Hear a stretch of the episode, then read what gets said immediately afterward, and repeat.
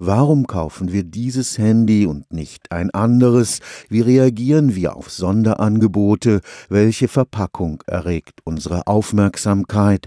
Kaufentscheidungen sind in der Regel alles andere als rational. Emotionen beeinflussen, was wir kaufen und wo wir es kaufen. Die Emotionen der Konsumenten interessieren zunehmend die Wirtschaftswissenschaften.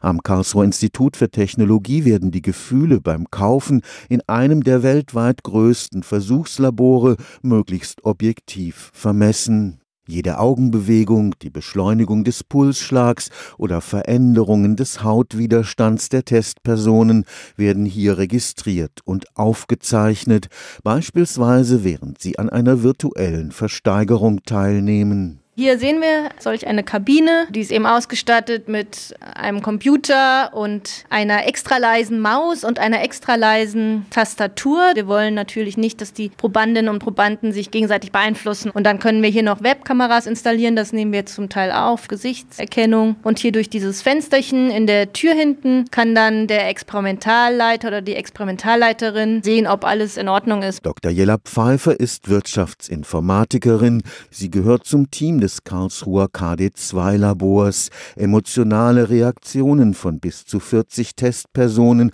können hier gleichzeitig untersucht werden.